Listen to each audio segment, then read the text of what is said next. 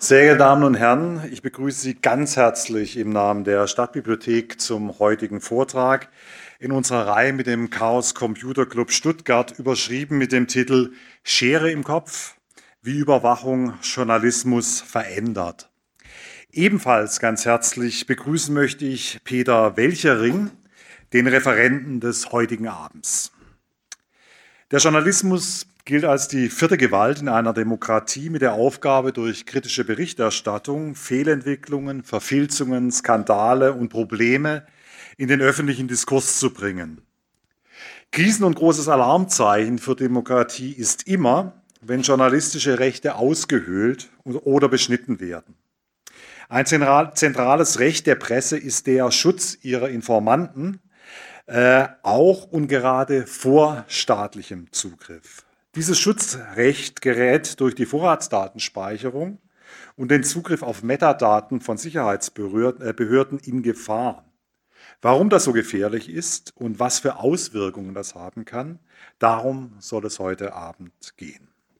Ich freue mich und bedanke mich, dass der Chaos Computer Club Stuttgart dieses wichtige Thema hier zum Gegenstand gemacht hat.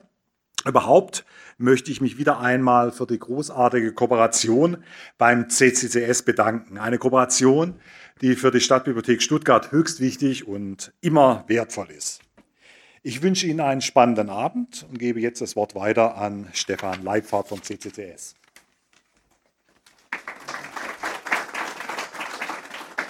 Ja, auch im Namen vom CCC Stuttgart einen wunderschönen guten Abend und herzlich willkommen ich kann eigentlich inhaltlich nicht wirklich noch was hinzufügen und mich dem nur anschließen. Vielleicht noch ein paar organisatorische Kleinigkeiten. Also wir haben heute einen Livestream und es gibt auch eine Aufzeichnung von dem Vortrag.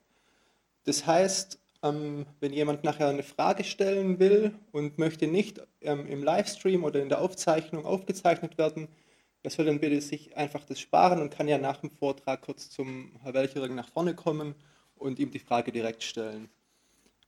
Die zweite Sache zu den Fragen ist, wir haben ein Mikro hier im Saal und wenn jemand eine Frage hat während dem Vortrag, also wir haben jetzt mal so abgesprochen, Verständnisfragen im Vortrag und wir können gerne im Anschluss noch eine kleine Diskussion führen. Aber wenn jemand eine Wortmeldung hat oder eine Frage hat, soll er bitte kurz die Hand heben. Dann kommt ein fleißiges Helferlein und bringt ihm, gibt ihm das Mikro in die Hand, dann verstehen die Leute in der Aufzeichnung und am Stream was und wir verstehen uns alle hier drin auch gegenseitig besser.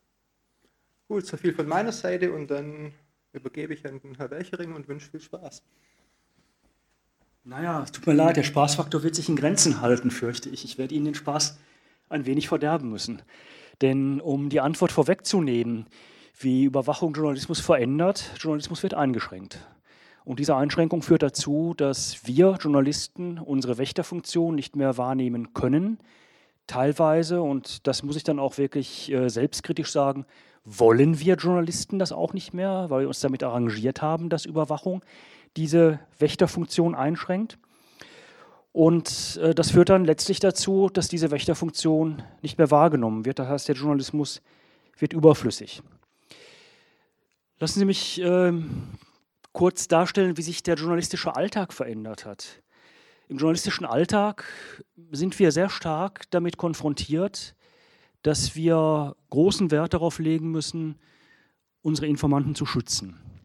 Und da gibt es große Löcher. Eines der großen Löcher sind wir Journalisten. Viele Journalisten denken überhaupt nicht an Informantenschutz. Andere Journalisten möchten sich mit dem Thema Überwachung und wie ich ihr entgehen kann, gar nicht auseinandersetzen. Insbesondere wenn es dann um digitale Überwachung geht, dann fühlen die sich sofort an die ganz, ganz bösen Zeiten ihres Mathematikunterrichts erinnert und sagen sofort, oh, Technik will ich nichts mit zu tun haben, ich bin doch Journalist geworden, damit ich kreativ sein kann, schöpferisch was mit Sprache machen kann. Ja, und das führt dann eben dazu, dass wir uns insgesamt in unserem Gewerbe mit diesem Thema blöderweise viel zu wenig auseinandersetzen. Wer überwacht da den Journalismus? Das sind natürlich zum einen Sicherheitsbehörden. Da habe ich Ihnen heute Abend ein paar Beispiele mitgebracht. Wenn Sie mögen, können wir uns auch genauer angucken, wie die das tun und mit welchen Konsequenzen. Auch eben für den Journalismus, damit wir auch so ein bisschen ein, Gefühl, ein Gespür dafür bekommen, was tatsächlich dann am Journalismus sich verändert. Es machen aber auch sehr viele Private. Es gibt ungefähr weltweit 1000 Unternehmen, die verdienen ihr Geld damit, dass sie Menschen überwachen und tracken.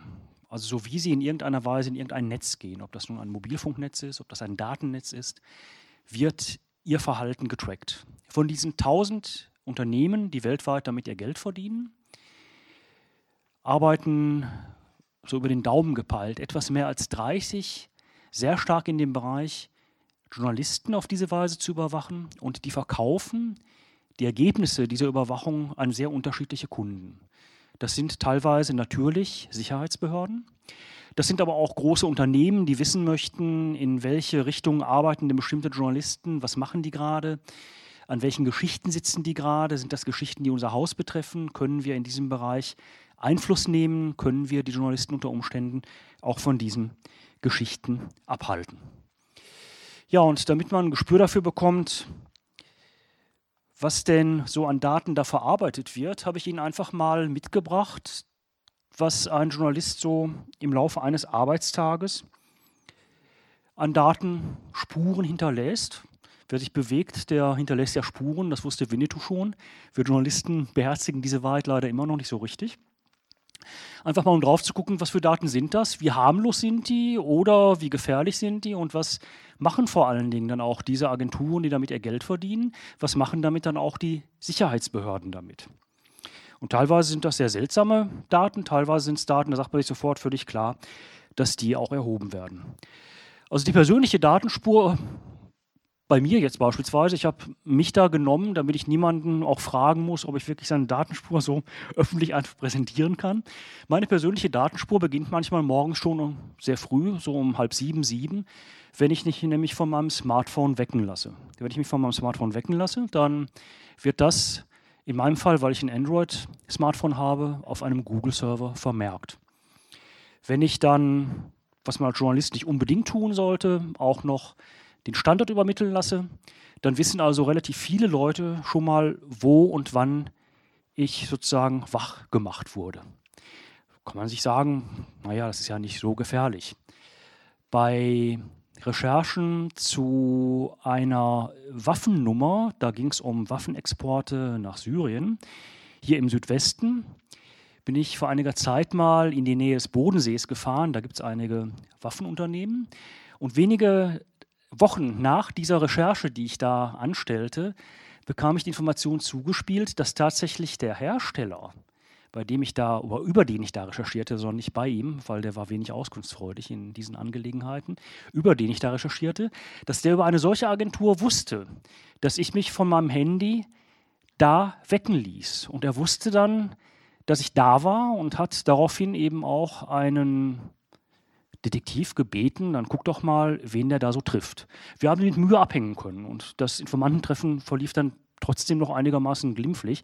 Aber allein daran sieht man, selbst so ein eigentlich ja banales Datum, ne, sich wecken lassen von einem Smartphone, kann hier schon manchmal gefährlich sein. Ähm, Im Wesentlichen machen das übrigens auch Sicherheitsbehörden. Also am Rande eine Verfassungsschützerkonferenz, das ist noch gar nicht so lange her, 2011, da haben die Verfassungsschützer ziemlich deutlich gesagt, ja klar, arbeiten wir auch mit solchen Daten. Ja, nach dem Aufstehen ist es dann für Journalisten zur Gewohnheit geworden, zunächst mal Mail zu checken, auf Twitter nachzugucken, drei, vier Seiten anzufahren, was es denn da an Neuigkeiten gibt, damit man weiß, was ist denn jetzt so im Laufe des Tages wichtig für mich.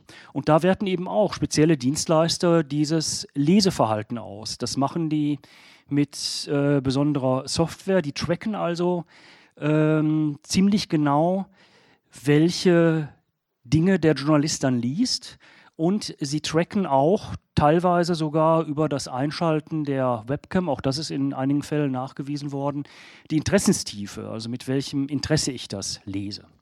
Wobei generell, auch das hat ein Nachrichtendienstler auf einer Konferenz einmal zugegeben, generell gelten Mails, die morgens noch vor dem Frühstück beantwortet werden, als sehr wichtige Themen. Also die werden so um Faktor 30 höher eingeschätzt, sagte der Nachrichtendienstler, als andere Mails und andere Nachrichten. Auch von daher wird dann ein Persönlichkeitsprofil eben gemacht. Weitere Verbindungs- und weitere Metadaten erzeuge ich dann natürlich, wenn ich ins Büro fahre.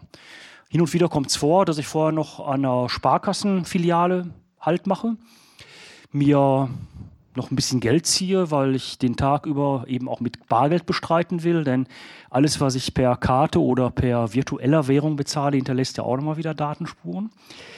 Und äh, wenn ich das mache, dann muss ich eben auch sicher sein, dass diese Informationen auch erhoben und auch weitergegeben wird. Und zwar nicht nur an die Finanzbehörden, die wissen wollen, ob ich ein steuerehrliches Leben führe. Es gibt ähm, eine Menge Dienstleister, die solche Informationen auswerten.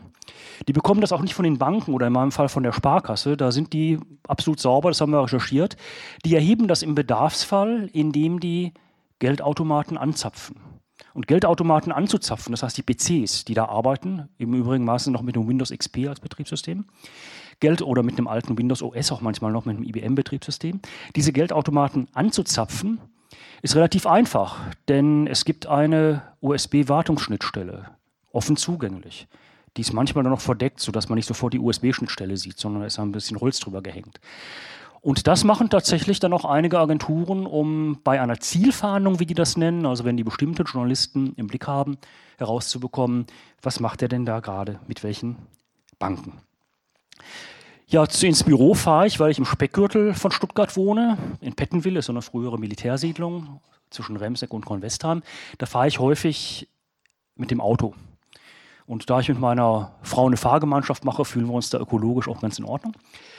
Ähm, auch dabei wird man mitunter, hinterlässt man mitunter eine Datenspur. Es gibt zwei Stellen, an denen ziemlich regelmäßig Kfz-Kennzeichen gescannt werden. Die eine war bis vor anderthalb Jahren am Freizeitpark an der Aldinger Straße in Convestheim. Die ist verlegt worden. Die ist jetzt an der Auffahrt Aldinger Straße zur B27. Und die zweite ist sehr häufig eingerichtet, wo die B27 dann auf die ähm, ja quasi nach, Stuttgart rein, reinmündet, also wo sie, wo sie endet. An beiden Stellen gibt es sehr häufig Kfz-Kennzeichen-Scanner, manchmal in Verbindung mit mobilen Radarmessstationen, manchmal stehen die da separat. Wobei dann diese mobilen Radarmessstationen äh, gar nicht mal in jedem Falle die Geschwindigkeit erheben. Auch das haben wir mal getestet. Also wir sind dann extra mal ein bisschen zu schnell gefahren. Es gab kein Strafmandat hinterher. Das war dann eine der Firmen, die sich in diesem Bereich tummeln und die einen bestimmten Auftrag haben. Typische Auftraggeber sind die Landesämter für Verfassungsschutz, der Bundesnachrichtendienst oder auch ausländische Sicherheitsbehörden oder Auftraggeber, die wissen wollen, welche Autos wo vorbeifahren. Also wenn Sie mal ganz bewusst an dem Patch Barrack sehr langsam vorbeifahren, dann können Sie sicher sein, da landen Sie auf einer sogenannten Gefährderliste der amerikanischen Sicherheitsbehörden, die dort sehr intensiv die Kfz-Kennzeichen scannen.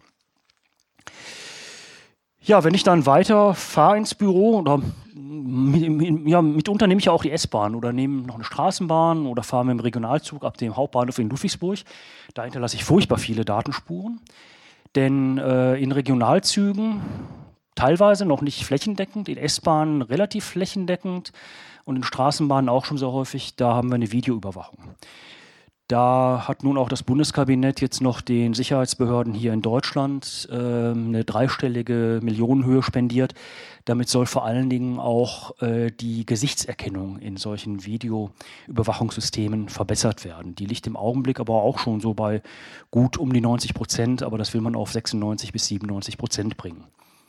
Wenn ich dann am Hauptbahnhof hier aussteige, dann habe ich natürlich auch nochmal gleich wieder mit Überwachung zu tun, wobei da macht sich dann wirklich gut bemerkbar, dass Stuttgart keinen richtigen Hauptbahnhof mehr hat. Die Videoüberwachung am Stuttgarter Hauptbahnhof ist unglaublich nachlässig geworden. Also da kann man ganz gut durchflutschen. Wenn ich dann im Büro ankomme, dann schalte ich als erstes mal die Alarmanlage aus. Auch da hinterlasse ich Datenspuren. Denn äh, die Sicherheitsdienstleister verkaufen häufig diese Daten weiter auch an die Agenturen, die damit handeln. Und wenn meine Alarmanlage ausgeschaltet ist, weiß man eben, ich bin im Büro. Wenn ich die Alarmanlage scharf schalte, weiß man, also es sind dann die sogenannten Unscharfdaten oder Scharfschaltungsdaten, dann weiß man, wenn ich sie scharf schalte, ich bin draußen. Deshalb lasse ich die Alarmanlage auch unscharf, wenn ich etwa zu einem Informantentreffen fahre. Also da sage ich jetzt gar nicht mal große Geheimnisse, die ich hier verrate, dass das wissen die Sicherheitsbehörden inzwischen auch. Aber damit kann man zumindest so ein paar falsche Spuren legen. Ja, und dann setze ich mich in, in mein Büro an meinen PC und hinterlasse so die Spur eines jeden Wissensarbeiters. Ne? Ich lese Mails, ich telefoniere, ich surfe auf Webseiten. Ähm, all diese Metadaten, die ich da austausche, mit wem telefoniere ich, äh, wann mache ich das, wie lange dauern diese Telefonate, äh, wohin surfe ich, wie lange halte ich mich da auf, mit wem tausche ich Mail aus, ähm, wann mache ich das, wie lang sind die oder wie umfangreich sind die Mail-Anhänge, also die Texte, die äh, da hin und her geschoben werden. Das kann man anhand der Datenpäckchen, in die das dann aufgeteilt wird, relativ gut ermitteln. Das sind relativ breite Datenspuren. Und da kommt es dann manchmal zu ganz seltsamen Ereignissen. Ich habe ähm, 2012 mit zwei Kollegen ein Buch ausgegeben, Bits und Bomben über den digitalen Krieg. Und in 2011 haben wir dazu recherchiert. Und äh, ich wollte wissen, äh, ob denn die Cybereinheit der Bundeswehr, also die äh, Jungs, die da in der Tombo-Kaserne in Rheinbach bei Bonn sitzen, ob die denn auch mit dem von den Amerikanern und von den Russen inzwischen eingeführten sogenannten vireninduzierten Atomschlag arbeiten. Äh, die Bundeswehr darf ja keine Atomwaffen haben, das ärgert die fürchterlich. Andere Armeen dürfen das auch nicht haben, das ärgert die auch. Und deshalb sind dann findige Militärs auf die Idee gekommen, machen wir das Ganze doch vireninduziert. Das heißt, wir setzen einen Computervirus, mit dem die Stromversorgung eines Kernkraftwerks ausgeschaltet wird, auch der Notstromdiesel, kann man auch machen durch so Man-in-the-Middle-Attacke. Ja, und wenn der Notstrom ausgeschaltet wird, dann warten wir in aller Ruhe die 12, 18, 24 Stunden ab, bis es dann zum größten anzunehmenden Unfall kommt, weil die Kernelemente durchbrennen. Und dann haben wir einen vireninduzierten Atomschlag. Und da wollten wir wissen, ist in diesem Bereich eigentlich auch die Bundeswehr tätig? Aber bevor wir das wissen wollten, da wollten wir genauer wissen, wie ist denn eigentlich diese Cybereinheit genau aufgehängt, die da in Tomburg sitzt? Also sind wir auf die Seite des Verteidigungsministeriums gegangen und haben da mal rumrecherchiert, Organigramme angeguckt und solche Dinge. Und ähm, ich habe dann relativ lange keinen Termin in Tomburg bekommen, um Leute da interviewen zu können, ganz offiziell. Macht man ja mit offiziellen Interviewanfragen über die Pressestelle des Ministeriums. Ich habe aber ähm, Informanten treffen können und äh, von einem dieser Informanten habe ich dann auch das Briefing-Book gezeigt bekommen, das, das, das die Pressestelle des Verteidigungsministeriums angefertigt hatte. Und in diesem Briefing-Book war relativ genau verzeichnet, wann ich mir denn welche Dokumente auf der Seite des Verteidigungsministeriums angeguckt habe. Hat mich überrascht und dann gaben die weiteren Recherchen ganz klar, ja, von vielen Ministerien werden sämtliche Surfbewegungen, die auf deren Seiten stattfinden, gelockt. Und im Bedarfsfall, wenn man also mal nachgucken will, äh, von welcher IP-Nummer oder von äh, mit, mit welchem Bewegungsprofil, man kann ja nicht nur die Geräte ermitteln, sondern auch die Leute dahinter relativ rasch, äh, hat denn hier eine bestimmte Recherche stattgefunden, dann kann man das eben auch relativ einfach auf diese Weise ermitteln. Dagegen hilft dann eben nur eine Anonymisierungssoftware zu verwenden, eine Anonymisierungsplattform zwischenzuschalten. Ne? Auch was ich in Suchmaschinen eingebe, hinterlässt eine breite Datenspur. Und äh, auch diese Daten werden an Sicherheitsbehörden weitergegeben, werden verkauft und äh, werden dann eben auch ausgewertet, um äh, beispielsweise dann bestimmte Themenschwerpunkte herauszubekommen. Übrigens auch der Umgang mit Büchern. Ähm, da habe ich, äh, auch 2012 war das, im, im Herbst eine ganz seltsame Erfahrung gehabt. Da bin ich zu einer Konferenz ähm, in die USA gereist und am Flughafen von Los Angeles, als ich da beim Immigration Officer fertig war, meine Fingerabdrücke abgegeben hatte und so, äh, da sagte der, äh, da warten noch zwei Regierungsmitarbeiter, die würden gerne ein Interview mit Ihnen machen. Oh. Kann man sich ja kaum entziehen. Ne? Äh, dass es da entkoffinierten Kaffee gibt, ist furchtbar, aber gut. Ähm, und bei diesem Interview haben die dann eben nicht nur nach aktuellem Mailverkehr und solchen Sachen gefragt, das war mir klar, dass die das tun, sondern die haben auch gefragt, und das habe ich mir hier auch aufgeschrieben, nach einem Buch, nämlich der Landesbibliothek hier in Stuttgart, Signatur 59-22, über den CIA-Informanten Rafid Ahmad Alwan. Das war nämlich der Mensch, der über den BND äh, behauptet hatte, dafür viel Geld kassiert hat, dass äh, Saddam Hussein ähm, mobile Biowaffenlabors betreibe. Einer der Gründe, warum dann die USA ja auch in diesen Irakkrieg eingetreten sind. Und da wollten die beiden Regierungsmitarbeiter eben von mir wissen, was ich denn so aus diesem Buch gelernt hätte. Kann man denen ja auch sagen. Aber es zeigt eben, auch solche Dinge werden überwacht. Ähm, da kann man auch nicht unterstellen, dass Bibliotheken das direkt weiterleiten. Nee, im Gegenteil, fand ich überhaupt keine Indizien für. Was äh, passiert ist, dass natürlich der Datenverkehr über solche Ausleihsysteme auch sehr leicht zu überwachen ist. Häufig wird dieser Datenverkehr, weil eine Signatur ist nun mal kein so wichtiges Datum, auch gar nicht mal verschlüsselt, nachvollziehbarerweise. Also sind auch solche Daten relativ rasch dann zu haben. Ja, wenn ich einen Informanten treffe, dann habe ich meistens ein Problem. Autofahren geht da nicht. Kfz-Kennzeichenscanning. Äh, da fahre ich tatsächlich mit der Bundesbahn. Äh, allerdings muss man dann vorher immer äh, berücksichtigen, dass man einen Weg zum Bahnhof findet, der Videokamera überwachungsfrei ist. Da haben sich in Berlin, in Stuttgart, in Köln, in Hamburg gibt es auch noch ein paar Kollegen, die mitmachen, inzwischen Kollegen zusammengetan, die so eine Art Überwachungskataster ähm, führen. Das heißt, da wird einfach verzeichnet, wo sind Überwachungskameras, äh, wie sind die ausgerichtet. Und wenn man so ein Überwachungskataster dann kurz einsieht, dann findet sich in der Regel immer ein Weg, um Videokamera unüberwacht in so einen Bahnhof zu kommen. Äh, das Problem ist dann der Fahrkartenkauf. Fahrkartenkauf hinterlässt auch immer eine Datenspur, selbst wenn man es am Automaten mit Bargeld machen würde. Die äh, Automaten stehen meistens in der Nähe von Überwachungskameras. Da hilft dann die Bahncard 100, weil da muss ich dann nichts lösen und zeigt die einfach nur vor, äh, wenn ich eben kontrolliert werde. War für uns auch äh, damals vor drei Jahren das ausschlaggebende Argument, so eine Bahncard 100 für solche Zwecke anzuschaffen. Ja, wenn ich dann den Informanten getroffen habe, beziehungsweise wenn ich vom Bahnhof dahin will, ist auch noch eine spannende Sache. Äh, öffentlicher Nahverkehr verbietet sich dann auch wieder. Da hilft dann nur das Taxi und bitte Barzahl. Denn ansonsten würde man auch wieder eine Datenspur hinterlassen. Wenn ich dann abends nach Hause fahre, unter Umständen nochmal tanke, hinterlasse ich natürlich, wenn ich da mit der Kreditkarte bezahle, auch wieder eine Datenspur. Kümmere mich dann nicht, ist nicht, nicht so schlimm. Wenn ich mich abends vor den Fernseher setze, das ist so ein smartes TV-Gerät, HBB-TV, ähm, hinterlasse ich auch eine breite Datenspur, denn über HBB-TV gebe ich ja nicht nur preis, welches Programm ich gerade anschaue, sondern äh, teilweise liefere ich ja per Webcam auch noch mit, äh, wie spannend ich so ein Programm finde. Ähm, über die Auswertung von Blutdruck und Puls, da reicht ein reines Gesichtsbild, mehr braucht man dafür nicht inzwischen, ähm, wird das gemacht. Und glauben Sie mir, über diese Auswertung, also da waren die früheren Lügendetektortests ähm, absolut dilettantische Unternehmungen dagegen. Ja, und auch die Mikrowelle gibt viele Datenpreise, nämlich was wir gerade so essen oder was wir zubereiten. Ähm, und da kann man anhand des Stromverbrauchs genau ablesen, äh, was Sie gerade in Ihrer Mikrowelle für bestimmte ähm, Produktgruppen verarbeiten. Also Ihre Ernährungsgewohnheiten sind da auch manchmal nachgefragt. Äh, wenn Sie dann vielleicht noch so ein Fitnessarmbändchen haben, das kann enorm leicht ausgelesen werden, machen Sie, hinterlassen Sie noch eine breitere Datenspur. Oder auch wenn Sie beispielsweise äh, sich noch abends per Wasserkocher einen Tee zubereiten. Auch das hinterlässt über den Stromverbrauch eine ganz eindeutige Spur. Äh, und auch die nächtlichen Toilettengänge werden aufgezeichnet. Ähm, ich habe allerdings noch nicht erfahren, ob beispielsweise ein Nachrichtendienst das dann auch an Urologen weiterleitet.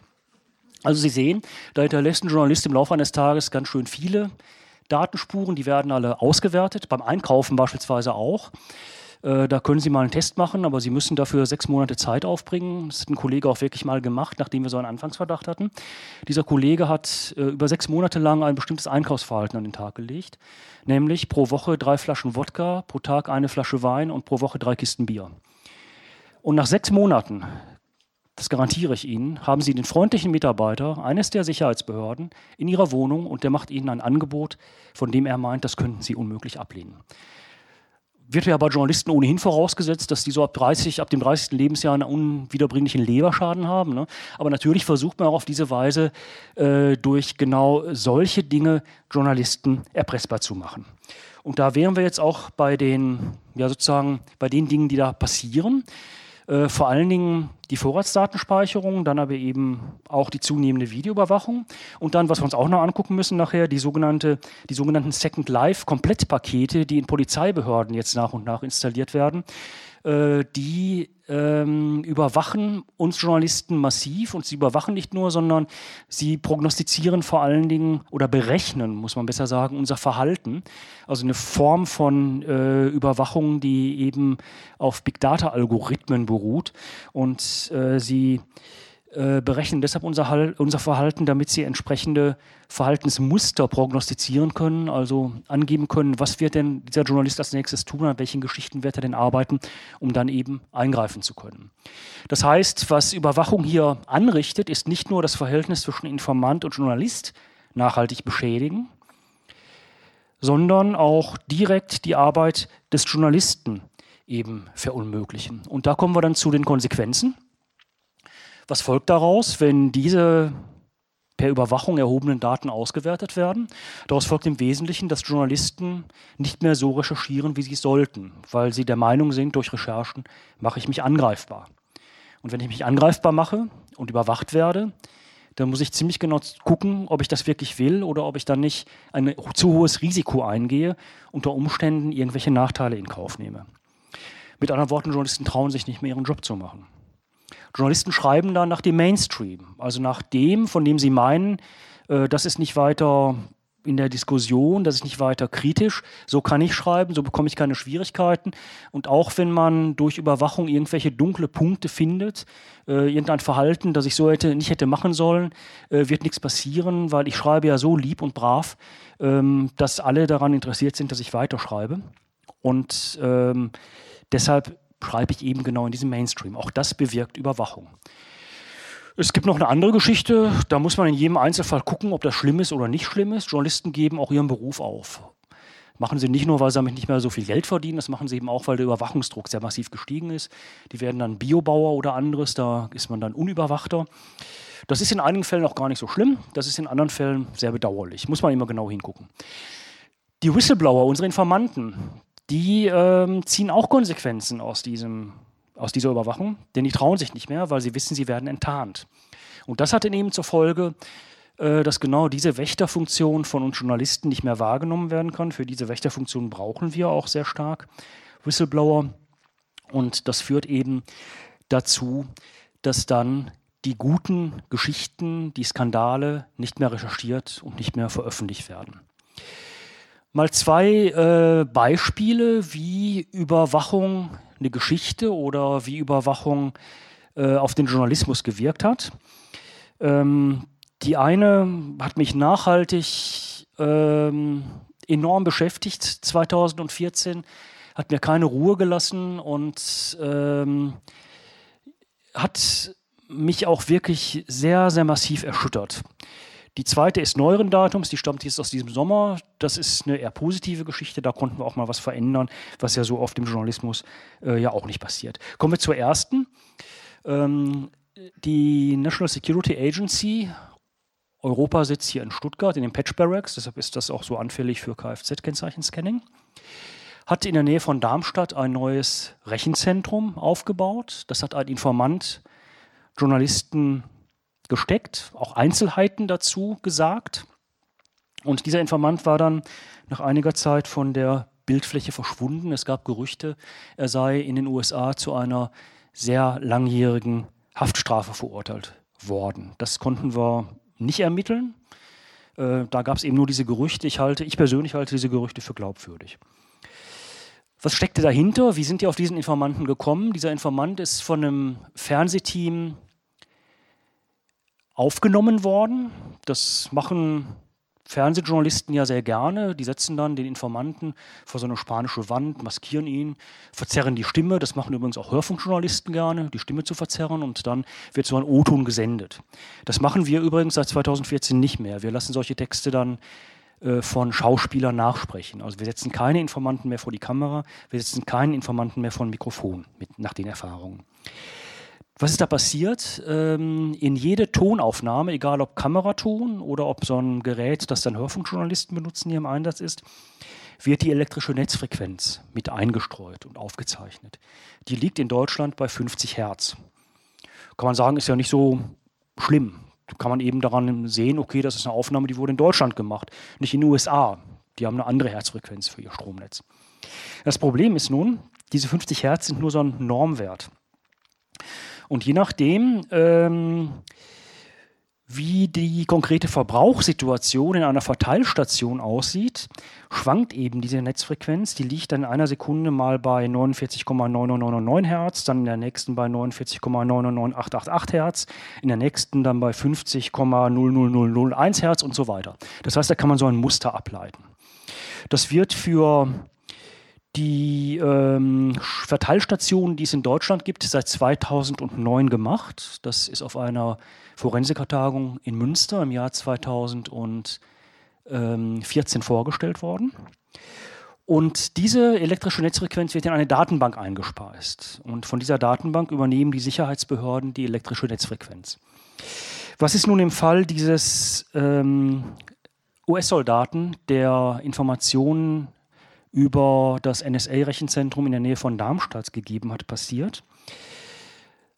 Die amerikanischen Sicherheitsbehörden haben die elektrische Netzfrequenz der verzerrten, maskierten Aufnahme herausgefiltert, haben ein Verlaufsmuster dieser elektrischen Netzfrequenz über drei, vier Minuten erstellt und haben das mit den Verlaufsmustern der INF-Datenbank e abgeglichen.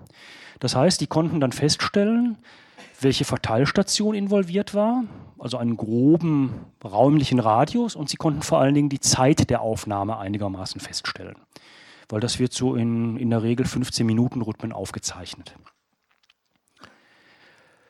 Und mit diesen Angaben haben die amerikanischen Sicherheitsbehörden Folgendes gemacht. Die haben in diesem Fall festgestellt, aha, das war ein Studio in Wiesbaden in einer bestimmten Straße. Sie haben festgestellt, das war dieser Tag, jene Uhrzeit.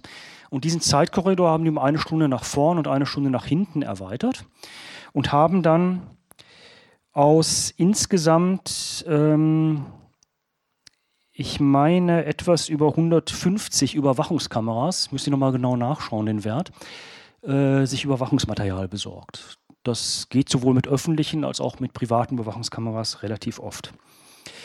Und diese 150 Überwachungskameras haben natürlich eine Menge an ähm, Material äh, ergeben. Das heißt, ähm, die hatten erst über weit über 400, 500 Stunden Videomaterial. Das haben die dann berechnen lassen. Und zwar haben die, ähm, sind die auf, auf verschiedene Leute gekommen. Also es gab einige hundert Menschen, die sie auf diese Weise ermittelt haben. Äh, diese, 100, diese mehrere hundert Menschen, die sind dann sozusagen gerastert worden.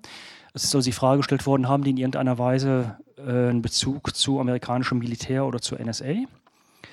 Und da kam man dann noch auf äh, ungefähr so 60, 70 ähm, Verdächtige, die man auch darüber ermittelt hat, äh, dass äh, sie sehr zielgerichtet auf die entsprechende äh, Lokation, in der das Fernsehstudio saß, zugegangen sind.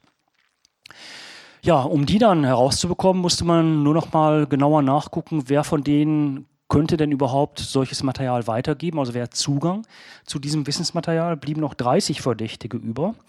Wie die US-Ermittler, die ja auf deutschem Hoheitsgebiet nicht einfach Verhöre durchführen dürfen, dann tatsächlich von diesen 30 Verdächtigen auf diesen einen Verdächtigen, den sie dann sofort in die USA zurückgeholt haben, gekommen sind, das ist uns nicht gelungen zu recherchieren. Wir haben da einen Verdacht, aber erstmal müssen wir natürlich davon ausgehen, dass die sich rechtsstaatlich daran halten und keine Verhöre auf deutschem Boden durchführen, denn das dürften die nicht. Hat uns auch das Bundesinnenministerium und das Auswärtige Amt nochmal sehr klar gemacht. Also klar ist, äh, auch durch eine solche Überwachungs, äh, durch einen solchen Überwachungsvektor wird journalistische Arbeit ganz wesentlich erschwert. Dann das zweite Beispiel, ähm, das ist was Positives. Ähm, wir haben mit türkischen Kollegen darüber diskutiert, dass äh, die massive Schwierigkeiten haben, unüberwacht Berichte, Fotos, Videomaterial aus der Türkei beispielsweise nach Westeuropa zu übermitteln. Die Netzsperren, die da ähm, seit dem Putschversuch äh, eingerichtet wurde, sind und die Filtersysteme, mit denen äh, der türkische Geheimdienst arbeitet, sind da relativ ähm, gut und hoch entwickelt.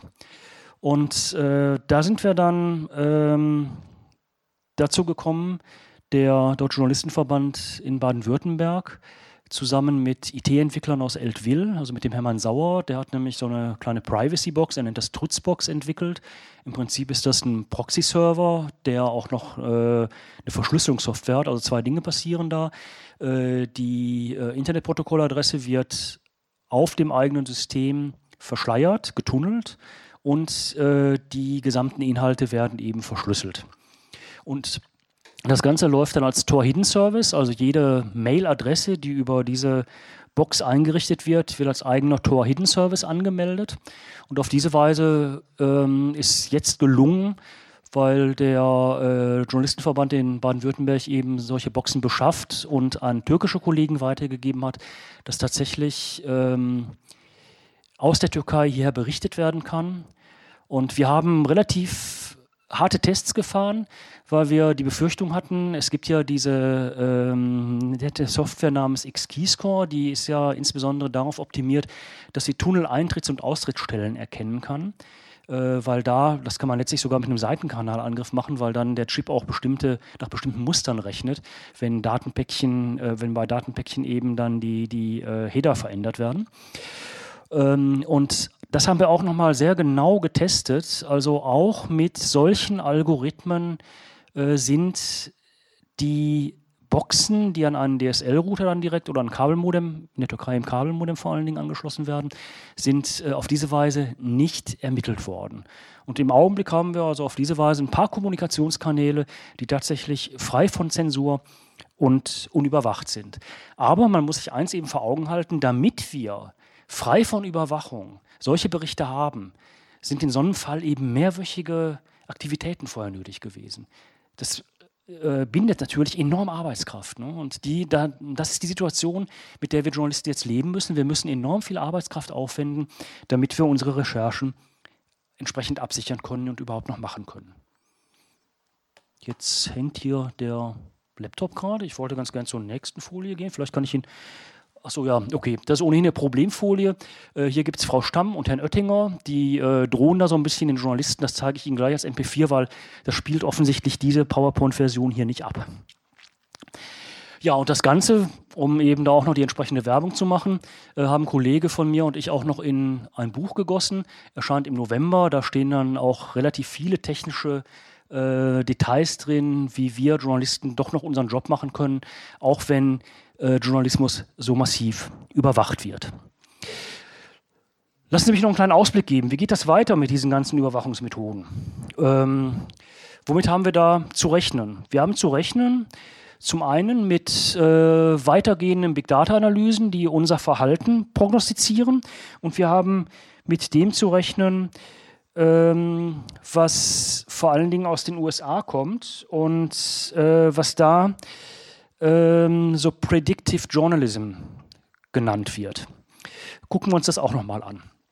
Da gibt es nämlich zwei Konsequenzen, die ich persönlich einigermaßen bedrohlich finde. Zum einen, es werden über die Daten, die durch die Datenspuren die Journalisten so jeden Tag hinterlassen, Persönlichkeitsprofile von Journalisten erhoben.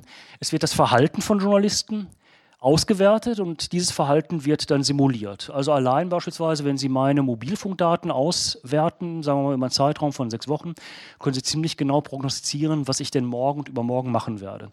Wenn Sie dann noch solche Daten wie Mailverkehr, Surfen im Internet, äh, wohin ich mich äh, bewacht von Überwachungskameras und Ähnlichem hinbewege, hinzunehmen, dann kommen Sie tatsächlich ähm, mit relativ wenig Softwareaufwand das äh, sind, wenn es ganz hoch kommt, 18 Millionen lineare Gleichungen, also ist noch relativ gut zu handeln. Äh, kommen Sie zu einer Simulation meines Verhaltens, äh, das erschreckend nahe das Verhalten, das dann auch wirklich ein Journalist wie ich an den Tag legt, für die nächsten Tage vorher abbildet.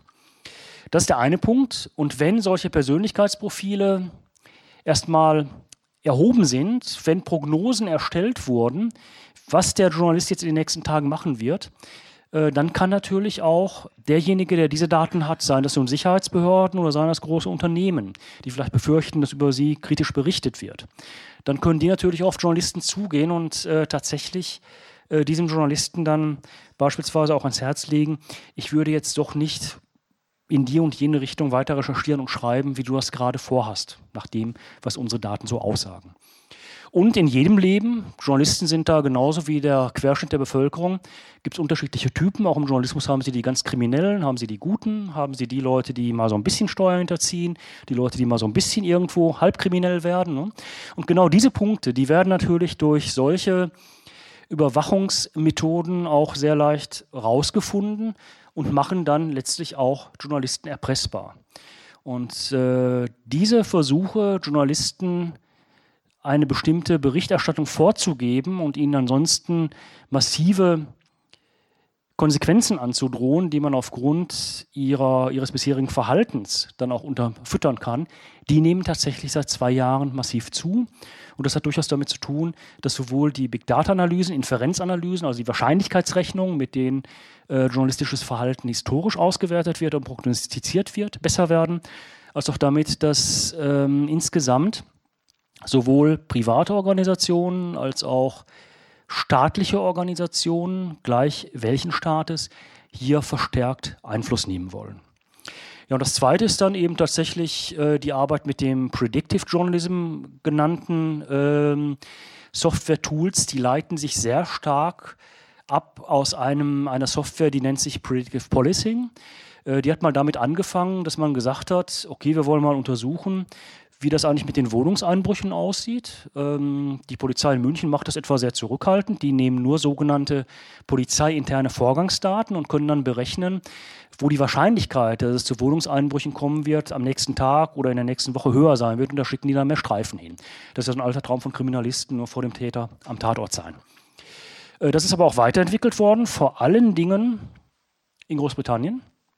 Die Metropolitan Police hat aus diesem Predictive Policing Softwarepaketen eine Weiterentwicklung für die Prognose von Wahrscheinlichkeiten, mit denen Individuen straffällig werden, entwickelt. Und dann gab es in, in Großbritannien vor einem Dreivierteljahr, halben Dreivierteljahr ungefähr, eine Riesendiskussion, was machen wir denn dann? Nur auf die zugehen und denen sagen, also unsere Software sagt, du könntest demnächst mal einen Wohnungseinbruch begehen oder du könntest demnächst mal räuberische Erpressung machen. Überleg dir das mal, wir haben dich im Auge. Das reichte einigen Sicherheitspolitikern nicht mehr. Die wollten dann solche prognostizierten Verdächtigen mit Fußfesseln belegen. Die haben sich überlegt, kann man nicht auch in irgendeiner Weise ähm, die irgendwo unterbringen, damit die dann nicht mehr straffällig werden können. Ähm, dann gab es andere, die haben gesagt, naja, so ganz rechtsstaatlich ist es aber nicht. Sagten, ja, das ist blöd. Wie kann man das ändern? Dann hat man gemerkt, naja, Rechtsstaat abschaffen wollen die Leute auch nicht so. Also man ist da so ein bisschen im, im Ungefähren nur geblieben und weiß im Augenblick auch in Großbritannien noch nicht so genau, wie man damit umgeht. Allerdings eines hat das äh, Government äh, Communications Headquarter in Zusammenarbeit mit ihren amerikanischen Kollegen von der National Security Agency dann sehr schön gemacht. Die haben das Ganze nämlich angewandt auf eine Prognosesoftware, die ausrechnet, wann Mitarbeiter von Ministerien denn dazu neigen, zu Whistleblowern zu werden. Und in beiden Ländern, sowohl in den USA als auch in Großbritannien, gibt es jetzt Arbeitsstäbe in den Ministerien, die diese Auswertungen anhand der Überwachungsdaten fahren und dann eben auf die potenziellen Whistleblower zugehen und sagen, sie haben aber jetzt eine ganz blöde Datenlage. Also sie könnten demnächst mal einem Journalisten was stecken, sagt unsere Berechnungssoftware, sagt unsere Prognosesoftware. Lassen Sie uns mal darüber reden, was passieren muss, damit sie es nicht tun. Ja, und dann sind, das ist erstmalig gezeigt worden auf der Konferenz Critical Communications im Frühjahr in Amsterdam. Dann sind diese Behörden auf die Idee gekommen, das kann man noch wunderbar weiterentwickeln. Und aus dem Predictive Policing oder aus dem Predictive Whistleblowing ein Predictive Journalism machen.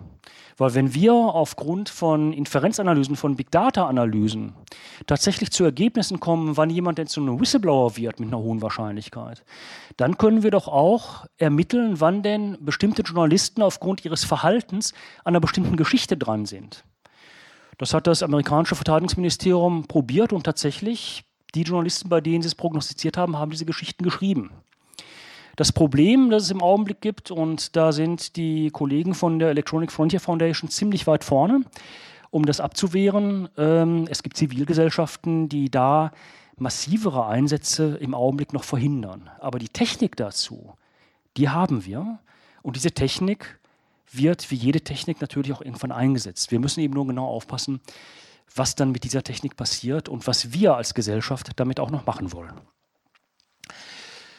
Also die Gefahr, die hier droht, die Veränderungsgefahr für den Journalismus, liegt darin, dass sehr viele Firmen in diesem Bereich das arbeiten, dass wir so eine Art ähm, sicherheitsbehördlich industriellen Komplex haben, der sehr viel Geld auch verdient in diesem Überwachungsbereich. Und wenn wir eine Ausprägung als Überwachungsgesellschaft bekommen, dann sind Journalisten diejenigen, die zunächst überwacht werden. Da haben wir sehr viele Indizien, dass das zugenommen hat, auch hier bei uns in Deutschland, nicht nur deutsche Behörden, auch andere. Und die Gefahr liegt dann eben in der Entwicklung von Algorithmen, bei denen wir weitgehend Verhalten prognostizieren können und von diesen Prognosen dann bestimmte Kompetenzen für Sicherheitsbehörden, die einschreiten sollen, tatsächlich ableiten. Das heißt, wenn tatsächlich diese Art der Verarbeitung von breiten Datenspuren, die Journalisten zwangsläufig jeden Tag hinterlassen, ich habe es ja an meinem Fall mal für einen Tag so ein bisschen plastisch zu machen versucht, wenn das tatsächlich passiert, dann werden wir unsere Wächterfunktion nicht mehr wahrnehmen, dann ist unser System der Checks and Balances, auf dem unser Rechtsstaat sehr stark auch aufgebaut ist, nachhaltig beschädigt. Und das wird dann auch letztlich dazu führen, dass Skandale, Fehlentwicklungen nicht mehr öffentlich diskutiert werden, weil diejenigen, die sie öffentlich diskutieren sollen, die sie zunächst mal recherchieren sollen, damit sie diskutiert werden können, darstellen sollen, die Journalisten, das eben einfach nicht mehr machen können. Ja, und für diese Fragefolie habe ich ganz bewusst ähm, eine Illustration, ein Bild aus dem CERN in Genf genommen. Das ist nämlich das, äh, eine, das ist ein Bild äh, eines Higgs-Bosons. Und um das Higgs-Boson zu finden, mussten prädiktive Analysen gefahren werden. Mussten Big Data-Analysen gefahren werden, um die Wahrscheinlichkeit herauszubekommen, wo welche Partikel miteinander kombinieren. Und genau diese Analysesoftware, die da entstanden ist, die wird jetzt für das Predictive Policing verwendet, die Algorithmen. Die wird für Predictive Journalism verwendet, das noch nicht so breit eingesetzt wird. Und die wird für Big Data-Analysen aller Art verwendet, um das, was Journalisten an breiten Überwachungsspuren hinterlassen, eben auszuwerten, zu analysieren und letztlich in Prognosen zu gießen, also simuliertes Verhalten darzustellen, um dann sagen zu können, was wird denn dieser Journalist machen und müssen wir als Unternehmen, Behörde, Organisation entsprechend rechtzeitig damit umgehen. Sie sehen also, wunderbare Algorithmen, eine tolle Schönheit dieser Algorithmen selbst, eine tolle Anwendungsfähigkeit. Wir wollen sie haben, wir brauchen sie, weil sonst könnte man etwa die, die Suche nach so einem Higgs-Boson einstellen, hätte man nie machen können. Aber auch hier gibt es eben den Dual Use und mit dem müssen wir uns beschäftigen. Und dieser Dual Use ist sozusagen einer der Gründe, die dazu geführt hat, dass Überwachung den Journalismus schon heute massiv verändert hat. Und wir müssen jetzt als Gesellschaft entscheiden, wie weit wollen wir diese Veränderungen noch zulassen, wie wollen wir ihnen entgegentreten, was wollen wir dem entgegensetzen. Ja, und ich freue mich jetzt auf eine Diskussion.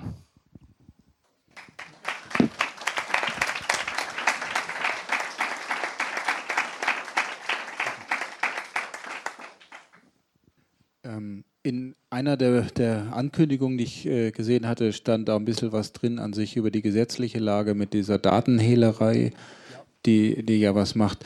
Die Julia Reda hat vor kurzem einen längeren Vortrag über Whistleblower-Schutz gehalten. Das ist, also ich denke, die andere Geschichte, die Videoüberwachung oder, oder Gesichtserkennung kann man nicht zurückdrehen. Das, das kriegen wir nicht abgeschafft. Das wird immer da sein. Aber einen gesetzlichen Rahmen zu schaffen, der, der da wieder die, die Journalisten dahin bringt, das, ähm, aber zum, zum Whistleblower-Schutz vielleicht noch, äh, sorry, andersrum, zur, zur Datenhehlerei ähm, noch ein paar Worte vielleicht. Ja klar, ähm, damit war gemeint vor allen Dingen dieser Paragraph 202d Strafgesetzbuch, der dummerweise jetzt auch verabschiedet ist. Ähm, wer äh, kommerziell Daten verwendet, die ähm, unlauter erworben wurden, äh, der kann mit Gefängnisstrafe belegt werden. Es gibt ein paar Ausnahmen, also beispielsweise ein Finanzminister darf Daten, die äh, geklaut wurden, verwenden, um zu überprüfen, ob Bürger steuerehrlich sind oder nicht. Ähm, es gibt ähm, nach heftigen Protesten gab es dann auch äh, die einschränkende Formulierung, ähm, Personen, die an der konkreten ähm, Journalisten, die redaktionellen Veröffentlichungen mitwirken, die äh, seien dann auch ausgenommen. Das Problem liegt dabei tatsächlich, dass immer eine konkrete, ein konkreter Verwendungsfall im Journalismus für diese Daten benannt werden muss. Und das ist das Problem, wenn ich Daten angeboten bekomme von einem Informanten, weiß ich noch nicht, was ich daraus mache, was daraus wird. Das können Daten sein, die er gefaked hat. Das muss ich recherchieren. Dann soll ich nichts draus machen. Das können Daten sein, die zu einer ganz großen Geschichte führen, die ich aber im Augenblick noch gar nicht einschätzen kann. Das heißt, in dem Zeitpunkt, ab dem, ich, ab, ab dem ich die Daten habe, bis zum Zeitpunkt der Veröffentlichung der Geschichte, also wenn klar ist, nächste Woche kommen wir damit raus, bin ich trotzdem in einem rechtsfreien Raum. Und dieser rechtsfreie Raum ist gewollt und der wird auch nicht mehr zurückgenommen. Weil dann wird ja damit argumentiert, Journalisten sind doch ausgenommen. Aber diese Ausnahme, die da äh, vorgesehen ist für uns Journalisten, die hilft uns in der täglichen Praxis überhaupt nicht. Im Gegenteil, die macht uns noch stärker angreifbar. Und da gebe ich Ihnen völlig recht, äh, die Technik können wir nicht zurückdrehen. Was wir machen können, ist, wir können bestimmte Verarbeitungsverbote, insbesondere für Sicherheitsbehörden, erlassen. Aber dann brauchen wir auch natürlich in jedem Fall eine entsprechende Kontrolle dieser Behörden. Also wer überwacht die Wächter? Ne? Weil da äh, hat ja sowohl äh, der äh, NSA-Skandal als auch das, was der BND da mit seinen Selektoren in Bad Aibling gemacht hat, uns sehr deutlich gezeigt, ähm, dass wir hier im Augenblick es zu tun haben mit Sicherheitsbehörden, die nicht kontrolliert werden und die teilweise im Augenblick auch nicht kontrollierbar scheinen. Und da müssen wir eine Struktur aufsetzen. Das geht nur über Gesetze, natürlich, wie sonst. Da müssen wir eine Struktur aufsetzen, dass diese Sicherheitsbehörden einer strengen, letztlich auch parlamentarischen Kontrolle unterworfen werden. Und dafür müssen wir eine Infrastruktur schaffen. Aber da sehe ich im Augenblick die politischen Durchsetzungsmöglichkeiten als äußerst gering an. Äh, stimme ich vollkommen zu, was die Strafverfolgungsbehörden beispielsweise angeht oder auch die Sicherheitsbehörden. Aber viel problematischer sehe ich das Thema, was du angesprochen hast, dass diese Daten ja auch an Wirtschaftsunternehmen und ähnliche weitergegeben werden. Äh, wie könnte hier eine wirkungsvolle Kontrolle denn aussehen? Also im Prinzip haben wir da mit dem Paragraphen 202d Datenhehlerei ein wunderbares Instrument. Nur da müssten wir auch wieder zum einen tatsächlich äh, ein, eine Kontrollinstanz einführen und zum anderen ähm, das, was an internen Verarbeitungsmöglichkeiten äh, rechtlich noch möglich ist, das müssen wir einschränken. Also da brauchen wir einfach Gesetze, die tatsächlich auch schon da anfangen, wo private Agenturen diese Daten erheben. Wir dürfen einfach nicht zulassen, dass eine x-beliebige Agentur einen Kfz-Kennzeichenscanner aufstellt irgendwo und diese Daten dann einfach weiter verkauft. Und das machen wir im Augenblick. Da haben wir Regulierungsbedarf. Ähm, Sie haben vorhin von Agenturen gesprochen, die diese Daten ja gezielt verkaufen. Ähm, wo sitzen die? Sind die auch namentlich bekannt? Die sind auch namentlich bekannt. Das Problem ist, ähm, ich nenne die auch in meiner Berichterstattung nicht mehr. Denn anschließend äh, sind sie dann monatelang mit irgendwelchen juristischen Auseinandersetzungen beschäftigt. Äh, weil wir denen natürlich dann in jedem Einzelfall nachweisen müssen, dass die tatsächlich mit diesen Daten gehandelt haben, diese Daten erhoben haben, diese Daten in einer nicht lauteren Weise weiterverarbeitet haben. Also weltweit geht man davon aus, ungefähr 1000 Unternehmen. Äh, ein Großteil davon äh, in den USA, ein kleinerer Teil, aber sehr, sehr viel effizienter im chinesischen Bereich. Und auch in Deutschland haben wir ähm, ungefähr ein Dutzend Unternehmen, die ins, insgesamt mit Daten arbeiten, auch Tracking-Daten erheben.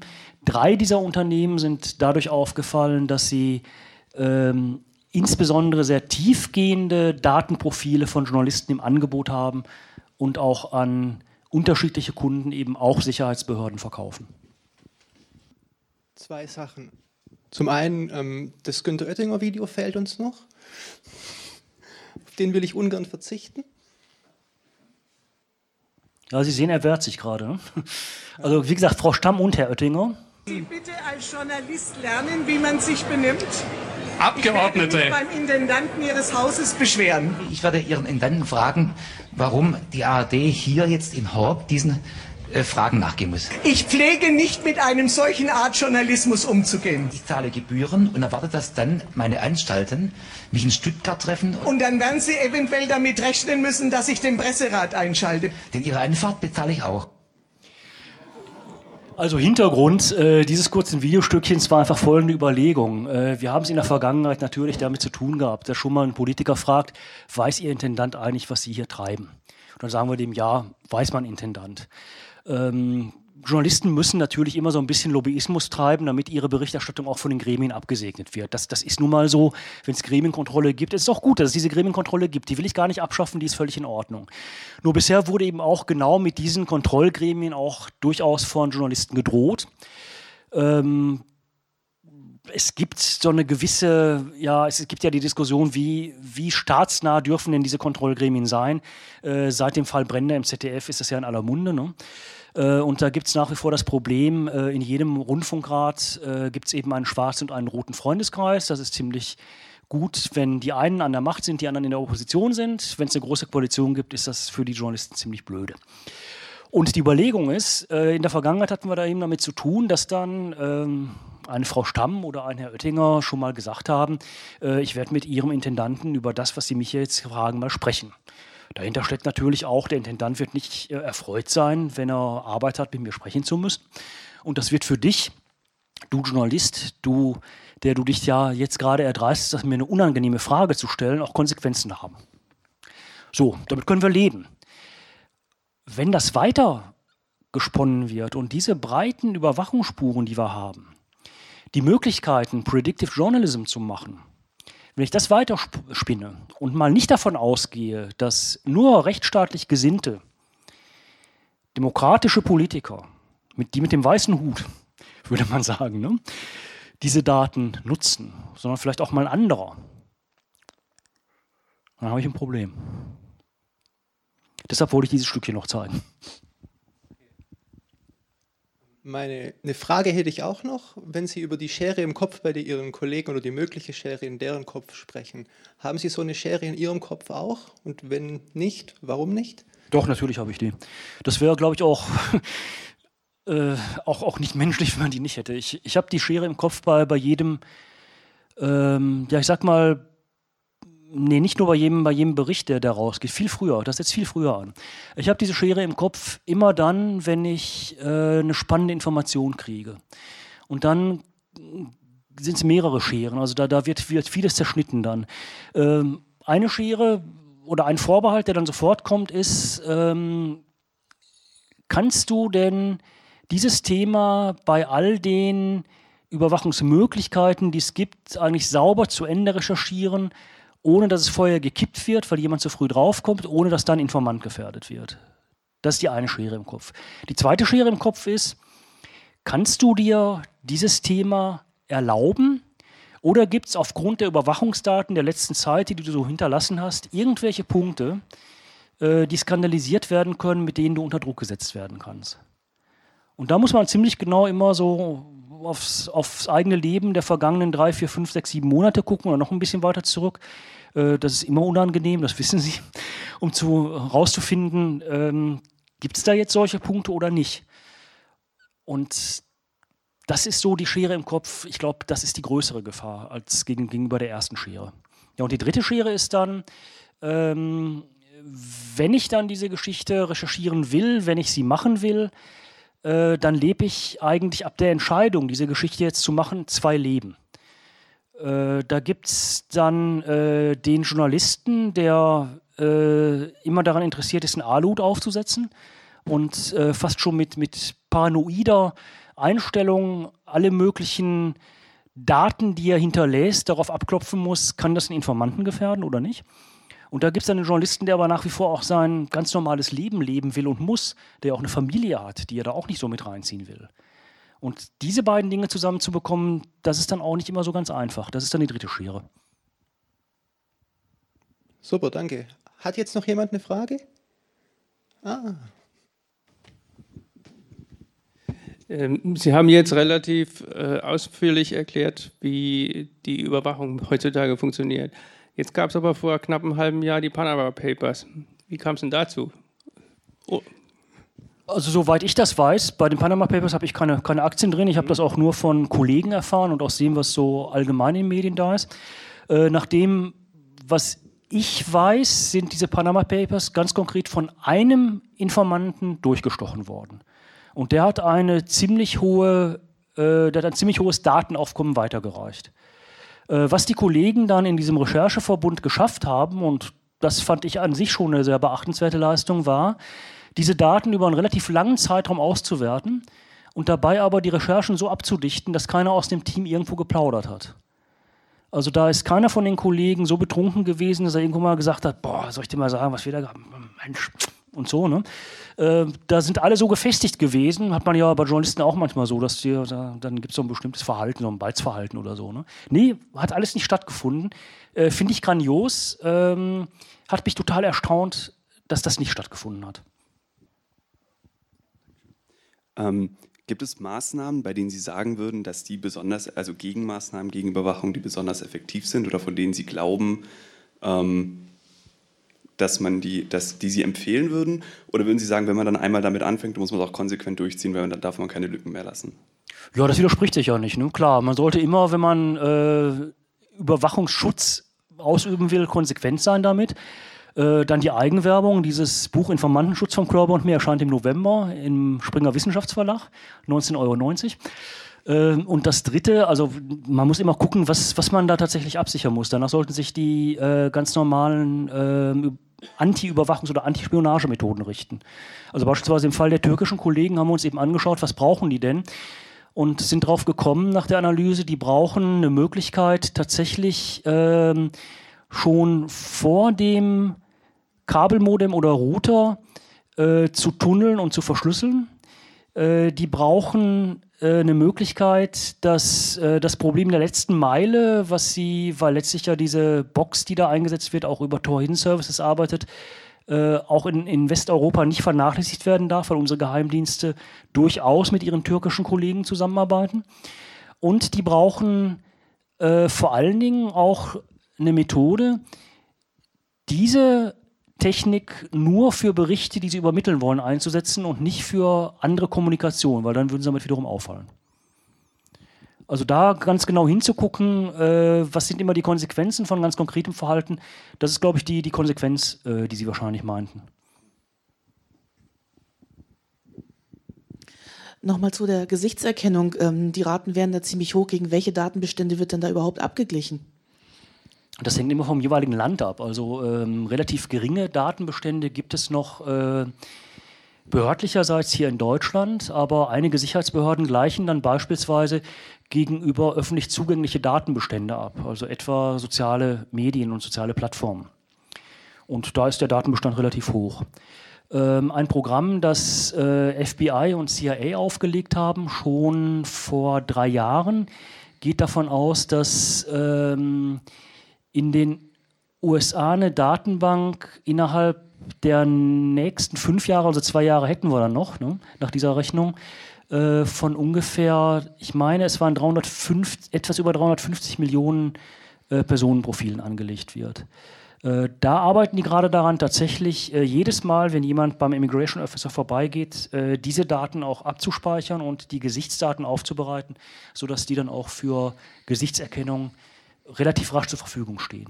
Denn das Problem bei Gesichtserkennung ist, da dürfen sich keine großen Rechenzeiten leisten, weshalb auch ähm, beispielsweise dieses Rechenzentrum der NSA in Bluffdale immer noch ein Problem hat. Äh, die bräuchten nämlich, um akzeptable Rechenzeiten ähm, bei dem Anfall der Überwachungskameras, die in den USA installiert sind, zu bekommen, da bewegen die sich so im Bereich von ähm, mehreren Trillionen äh, Bit, die pro Sekunde verarbeitet werden müssten. Und da ist man eben noch nicht. Das ist zu teuer und das kostet noch zu viel Strom. Aber ich denke, das ist eine Sache, ähm, wenn es eben entsprechende Rechner gibt, die äh, energiesparend arbeiten, dann werden auch diese Abgleichmöglichkeiten sehr viel effizienter sein. Das ist im Augenblick wirklich nur einfach eine, eine Sache der Stromerzeugung. Ich sehe keine Wortmeldungen, Fragen mehr. Dann sage ich ganz recht herzlichen Dank, Peter Welchering, für die, Informa für die informative Informationen. War wirklich war jetzt nicht wirklich ähm, stimmungssteigernd, aber trotzdem sehr interessant und ich denke, jeder hat was mitgenommen, worüber er jetzt noch ein bisschen nachdenken kann. Dankeschön. Ja, Ihnen vielen Dank für die Diskussion.